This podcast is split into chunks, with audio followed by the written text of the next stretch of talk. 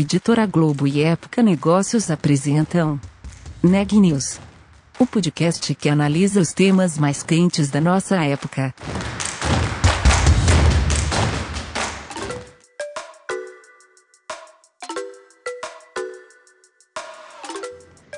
Olá, eu sou Elisa Campos da Época Negócios. Hoje é quarta-feira, dia 13 de maio, e eu estou acompanhada da repórter Micaela Santos.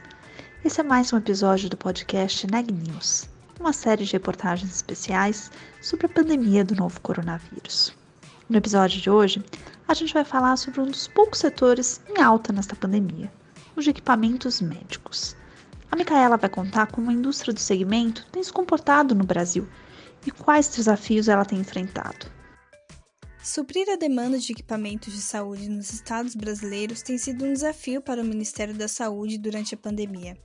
Em meio à escassez global de respiradores e outros materiais essenciais no combate ao coronavírus, o Brasil tem disputado insumos com outros países, enquanto algumas indústrias nacionais, como as montadoras, empresas de bebida e da área química, adaptam suas fábricas para a produção de ventiladores pulmonares e álcool em gel.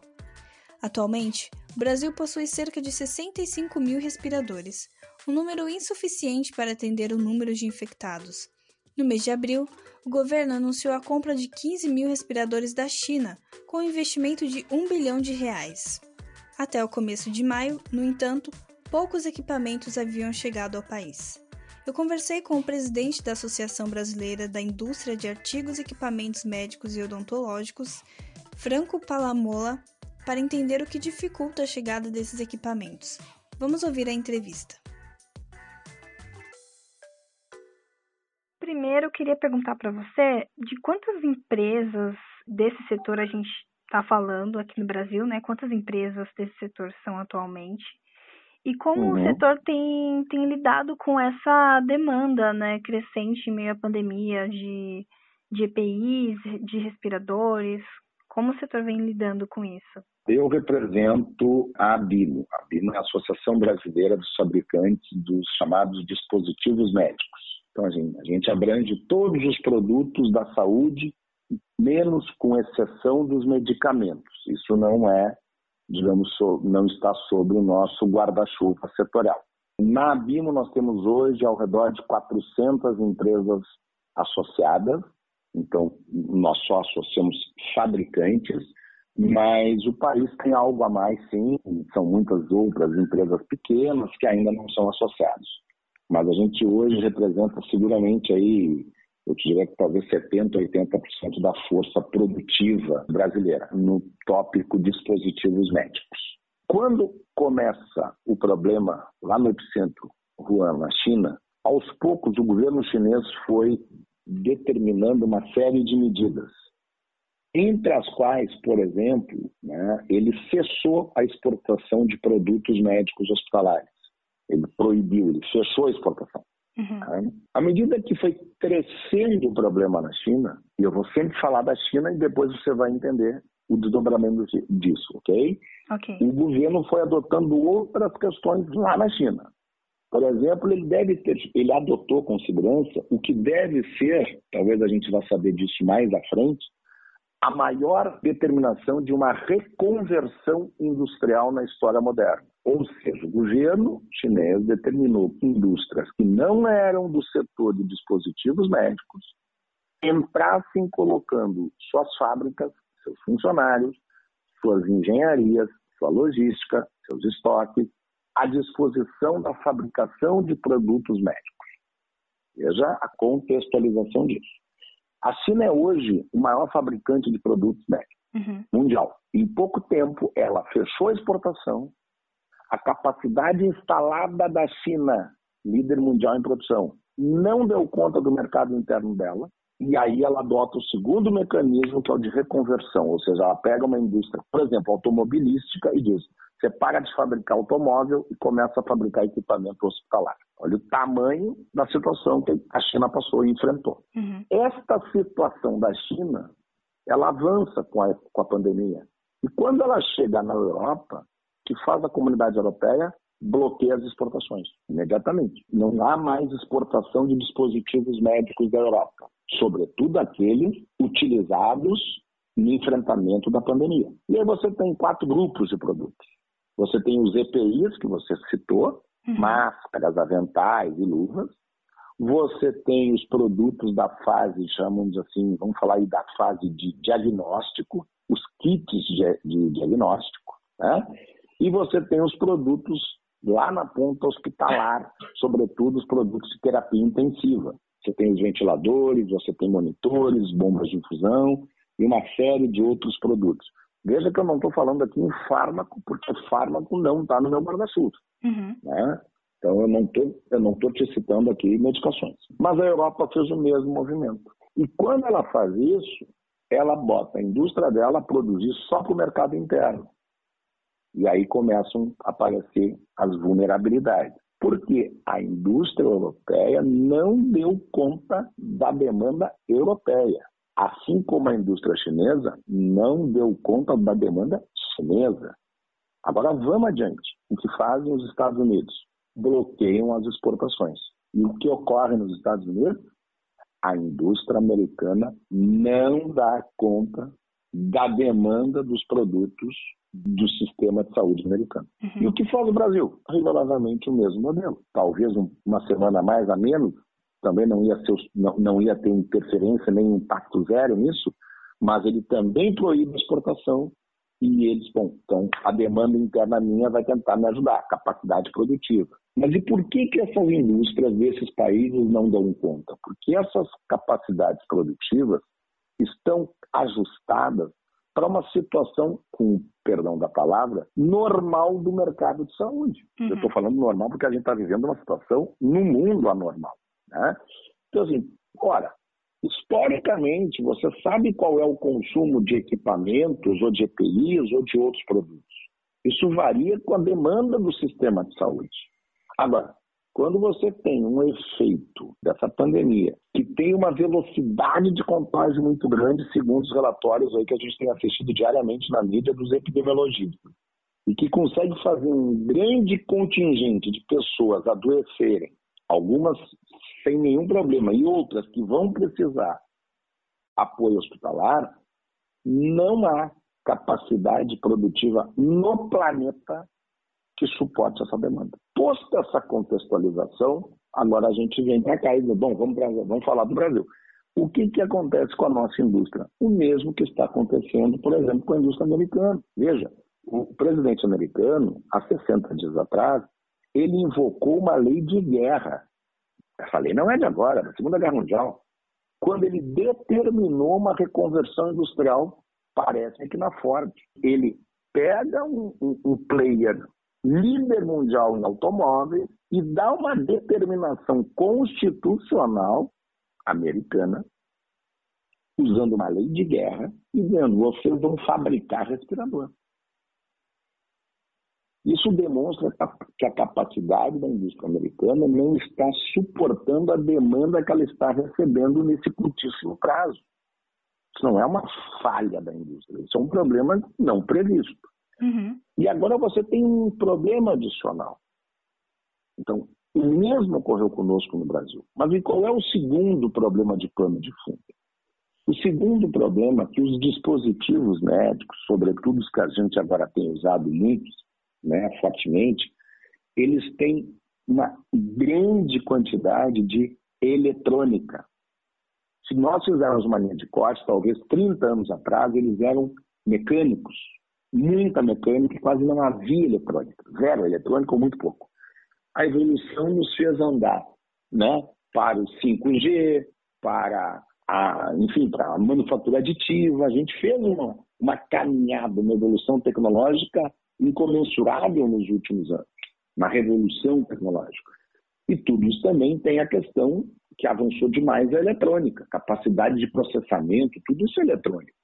E todos os equipamentos, fundamentalmente a grande maioria dos equipamentos, hoje que nós estamos falando dos ventiladores, utilizam componentes eletrônicos, dos mais variados tipos. E onde é que é o berço da fabricação de componentes eletrônicos no planeta? Na Ásia. E como a Ásia absorveu tudo que podia absorver para subir violentamente a demanda de produção dela, de produtos, lá na China, no início da minha explanação para você, O que está acontecendo hoje? O mundo está querendo comprar os mesmos dispositivos eletrônicos. Então você tem hoje o continente europeu querendo comprar, você tem os Estados Unidos querendo comprar, você tem a Ásia querendo comprar, você tem o Brasil ou o continente sul-americano querendo comprar. Então você tem uma, uma pressão gigantesca de demanda, não só em cima de produto acabado, mas você também tem de componentes eletrônicos, de matérias-primas. Você está pressionando todo o sistema, de matéria-prima a produto acabado. Sendo que o centro natural disso, ou o maior produtor dos dois, é a água. Então, no produto acabado é o que nós estamos assistindo. A, os contratos que alguns fabricantes chineses dizem que vão honrar e não honram. Aí começa a ter toda essa desestruturação que a gente está enxergando aí. Né? É, uhum. que vocês da, da mídia têm uh, diariamente trazido a nossa informação, o nosso conhecimento, óbvio que a gente também acompanha, né? e é esse desequilíbrio completo que está havendo no abastecimento de produto acabado. Mas a mesma coisa do outro lado. Então, por que, que a nossa indústria hoje, que pegou o que, o que nós fizemos aqui no Brasil, essas, nós temos quatro indústrias hoje no Brasil de ventiladores pulmonares, que elas já vinham ativas, muito bem ativas. Uhum. Né? Com apoio de entidades, governo, enfim, foram celebrados acordos importantes dessas indústrias com empresas de grande capacidade produtiva, players mundiais, para poder permitir o rápido escalonamento de produção. Isso foi uma costura que o governo fez. Olha, eu vou pegar você que tem a tecnologia, eu vou pegar um player gigante Vou colocar vocês dois um, para que vocês possam nos dar uma resposta para a sociedade brasileira em rápido prazo de tempo né, e me entregar uma quantidade muito grande de produtos. Bacana. O que, falta nessa equação? Matéria-prima. Uhum. Não é um problema de gestão ou de capital. É um problema seguinte: onde é que a gente compra matéria-prima para fazer tudo isso?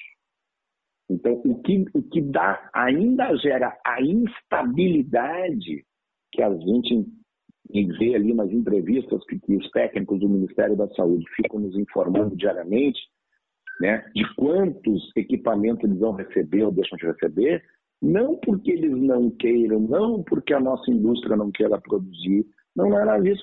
É porque não há no mundo, nesse momento, uma estabilidade na produção, na entrega e na logística de componente eletrônico você vai avançando no dia a dia, conseguiu equacionar uma questão, surge um novo gargalo ali, você tenta contornar um segundo gargalo, e é, é um processo, porque o problema não, não está ocorrendo unicamente com o Brasil. Se fosse só conosco, era mais fácil. Nós teríamos três, quatro continentes para nos socorrer. O problema é que cada continente está com o seu problema, com a sua população. E nós temos que nos defender com todo esse contexto. Uhum. Então é aí que surge o grau da dificuldade. Entende? Então, isso está sendo feito, está se avançando, e além disso, existem hoje, eu acredito, daquele, eu não conheço cada um dos projetos, nem posso, mas eu tenho noção aí que me parece nós devemos ter uns oito, entre oito e dez projetos de ventiladores que estão vindo em ritmo muito forte, com diversas entidades, empresas, enfim, eh, na tentativa de socorrer também o sistema. Né? Então, isso começará a entrar, eu, acho que a partir do mês que vem a gente já começa a ver uma maior disponibilidade desses equipamentos. Né? Uhum. Mas cada, cada um desses consórcios, players, vai estar lá com um grau de dificuldade de fazer sua gestão, que é, sobretudo, primordialmente, a logística de matéria-prima. Uhum. Né? Porque hoje o mundo disputa as mesmas matérias-primas. Certo. E, Franco, você comentou também dessa questão dos países honrar os contratos, enfim, tudo isso também explica o fato do governo brasileiro ter feito grandes compras né, de, de milhões de reais, grandes transações de compras de equipamentos da China, enfim, de outros países, mas esses equipamentos não estão chegando aqui, ou chegou com defeito, ou, ou, falta alguma coisa, né? O que, que o, o, governo brasileiro tem que considerar? Nesse momento eu sei que é difícil, né? Tá todo mundo querendo comprar a mesma coisa, mas o que, que o o governo brasileiro, o Ministério da Saúde, deve levar em consideração na hora de, de fazer esses contratos, né, de, de adquirir esses equipamentos? Eu não acompanho permanentemente todos os contratos, né? Então vamos lá. A gente apoiou algumas questões. Logo no início, a gente apoiou muito fortemente pela BIMO uh, a questão das máscaras. Parece até que esse assunto já está uh, um pouco mais resolvido, toda a parte dos EPI. Uhum. Especificamente na questão dos ventiladores, né? casualmente, agora há pouco eu recebi aqui um, uma nota de, uma, de um jornal acho, europeu que já há críticas importantes, muito severas, na comunidade europeia dos equipamentos que estão chegando da China. Né? Se não me falha a memória, foi o governo da Holanda que determinou um recall de equipamentos chineses, né? que teriam sido adquiridos ou até doados. Este é um problema que o mundo está enfrentando. Então, assim, eu, não, eu não, não vou aqui fazer uma crítica efetivamente, porque este momento, nós que estamos no dia a dia, lidando com essas, essas questões, e lá, sobretudo com a Ásia, o grau de complexidade está muito grande. Né? É, a Ásia te diz que vai embarcar 500 equipamentos, te confirma os 500 equipamentos, quando chega aqui, chegam 50 equipamentos. Aí você pergunta, tá, mas os 450 restantes? Ah, pois é, o, deu um probleminha lá na alfândega, não sei o quê, não sei o quê. É um momento muito fora da normalidade.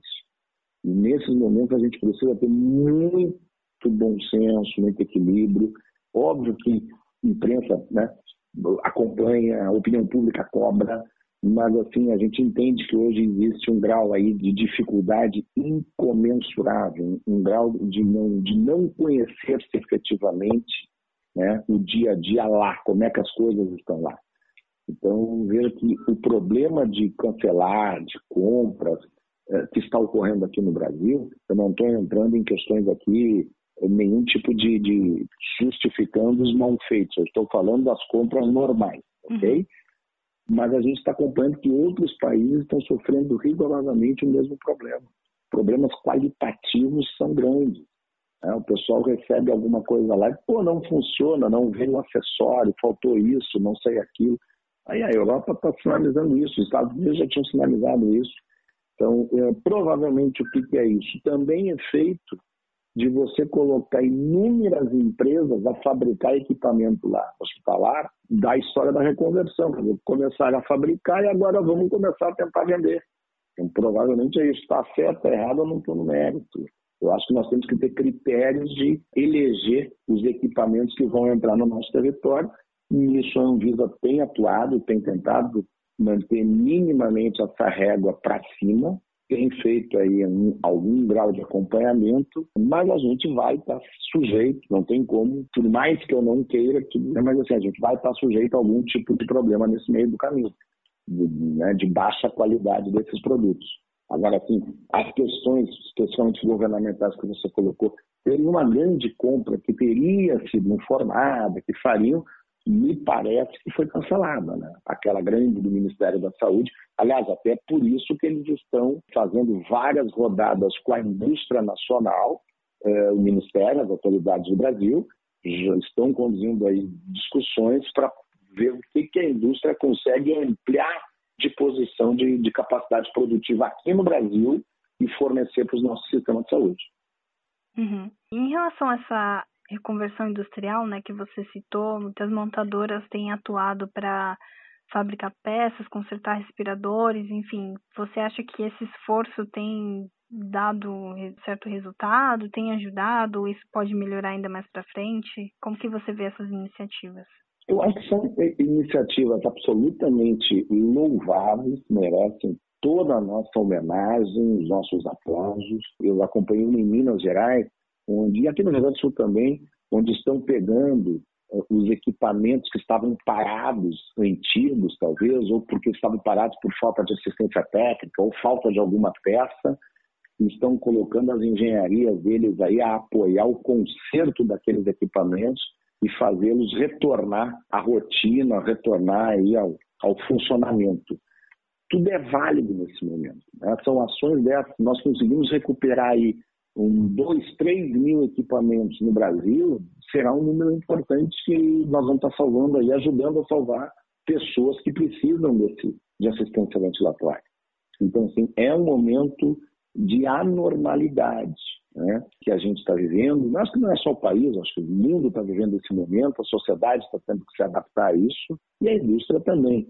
O que a gente destaca é a enorme solidariedade que a gente está recebendo de todos os segmentos industriais. Obviamente que isso, terminada essa pandemia, ali na frente, é, isso vai persistir. Acho que não, essas empresas, cada um tem a sua especialização, cada um tem a sua a sua cultura, os seus valores, o seu foco estratégico. Cada empresa segue a sua, digamos, a sua trilha e aí vamos recuperar a economia. Mas esse é um momento de, realmente sim, de, de somar-se, né? É um momento de muito união, muito esforço conjunto e que sim, que, que são atitudes extremamente bem-vindas e muito importantes. Elas conseguem colocar esse parque de equipamentos que está aí está instalado, mas está inativo por problema de peça ou problema de conserto. Então, no momento que você consegue recuperar isso e botar de novo esses equipamentos a funcionar dentro de limites mínimos de segurança que são, são necessários, você está dando mais oportunidade, mais equipamento aos profissionais de saúde para fazer melhor o enfrentamento que eles têm que fazer aí na ponta. Emendando também com essa pergunta, você acha que, é, que isso seria suficiente ou que realmente a gente depende do cenário externo para adquirir mais respiradores, mais peças? A gente depende da melhora do cenário externo a gente consegue produzir um volume significativo aqui desses equipamentos? E como você vê também esses próximos meses, você acha que essa questão principalmente dos respiradores, você acha que a gente pode vir adquirir um número suficiente para tentar combater a pandemia aqui no Brasil?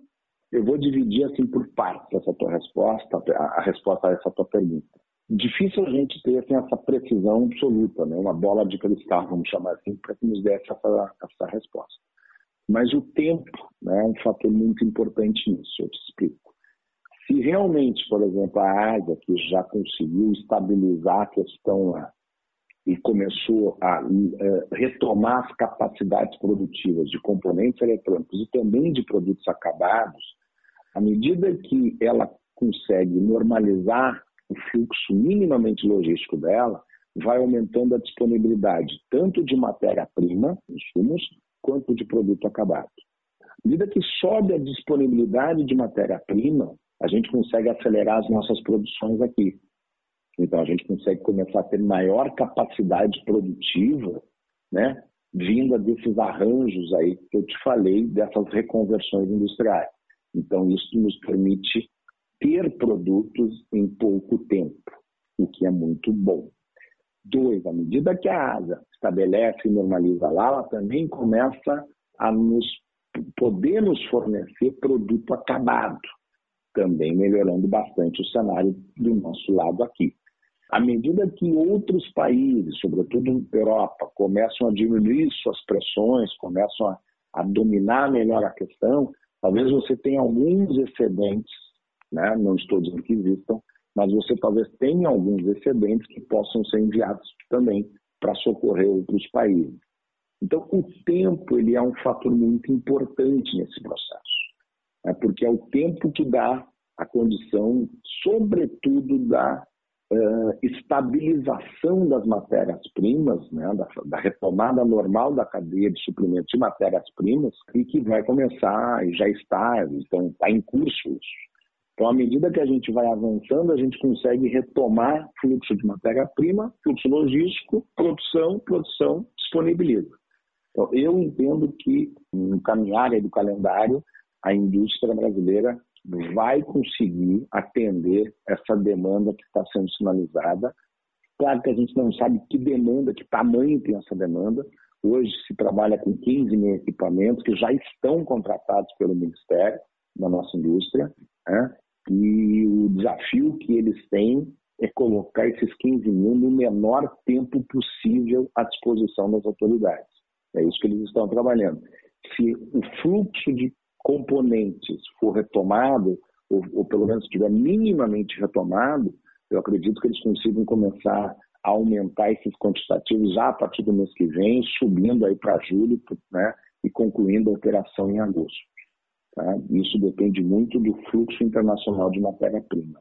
Obviamente, se nós tivermos demandas adicionais ainda, vindo outros projetos e, de novo, sempre nas questões de matérias-primas, contorna-se o problema. Neste momento, eu tenho conhecimento de dois projetos aqui no Brasil que são eminentemente mecânicos, que a opção foi dar um passo atrás, foi resgatar o que era o padrão ouro da ventilação há 20 anos atrás, que o padrão ouro da ventilação há 20 anos atrás era mecânico, uhum. não tinham componentes eletrônicos. Então, dois projetos, pelo menos que eu conheço, deram um passo atrás nesse sentido, né? e estão resgatando, estão acelerando projetos mecânicos que a matriz industrial brasileira consegue suprir na plenitude os componentes necessários. Bom, em isso acontecendo, estima-se que aí em pouquíssimo tempo, estamos falando aí talvez de 30, 60 dias, os quantitativos disponibilizados para o sistema de saúde serão bem robustos. Então veja que o tempo age também a favor um pouquinho disso. Acho que sim, que a gente consegue dar uma equação boa a partir de junho, as respostas vão começar a ser positivas pelo lado da indústria nacional. Notícias do dia. O Ministério da Economia piorou sua projeção para o PIB de 2020. Em março, a pasta estimava uma ligeira alta de 0,02%. Agora, com boa parte da economia paralisada há quase dois meses, prevê uma queda de 4,7%. O governo estima que para cada semana de isolamento, o país registre uma perda de 20 bilhões de reais no PIB. E o dólar bateu mais um recorde nesta quarta-feira. A moeda americana fechou o dia cotada a R$ 5,90, pela primeira vez na história. Com a queda da taxa de juros básica da economia, a Selic, e a saída de recursos de investidores estrangeiros do país, alguns analistas já apostam que o dólar pode ultrapassar os R$ 6,00 em breve. Segundo o último boletim divulgado pelo Ministério da Saúde, o Brasil tem hoje 188.974 casos confirmados do novo coronavírus. Tem também 13.149 óbitos, o que dá ao país uma taxa de letalidade de 7%. Por hoje é só, pessoal. Até amanhã.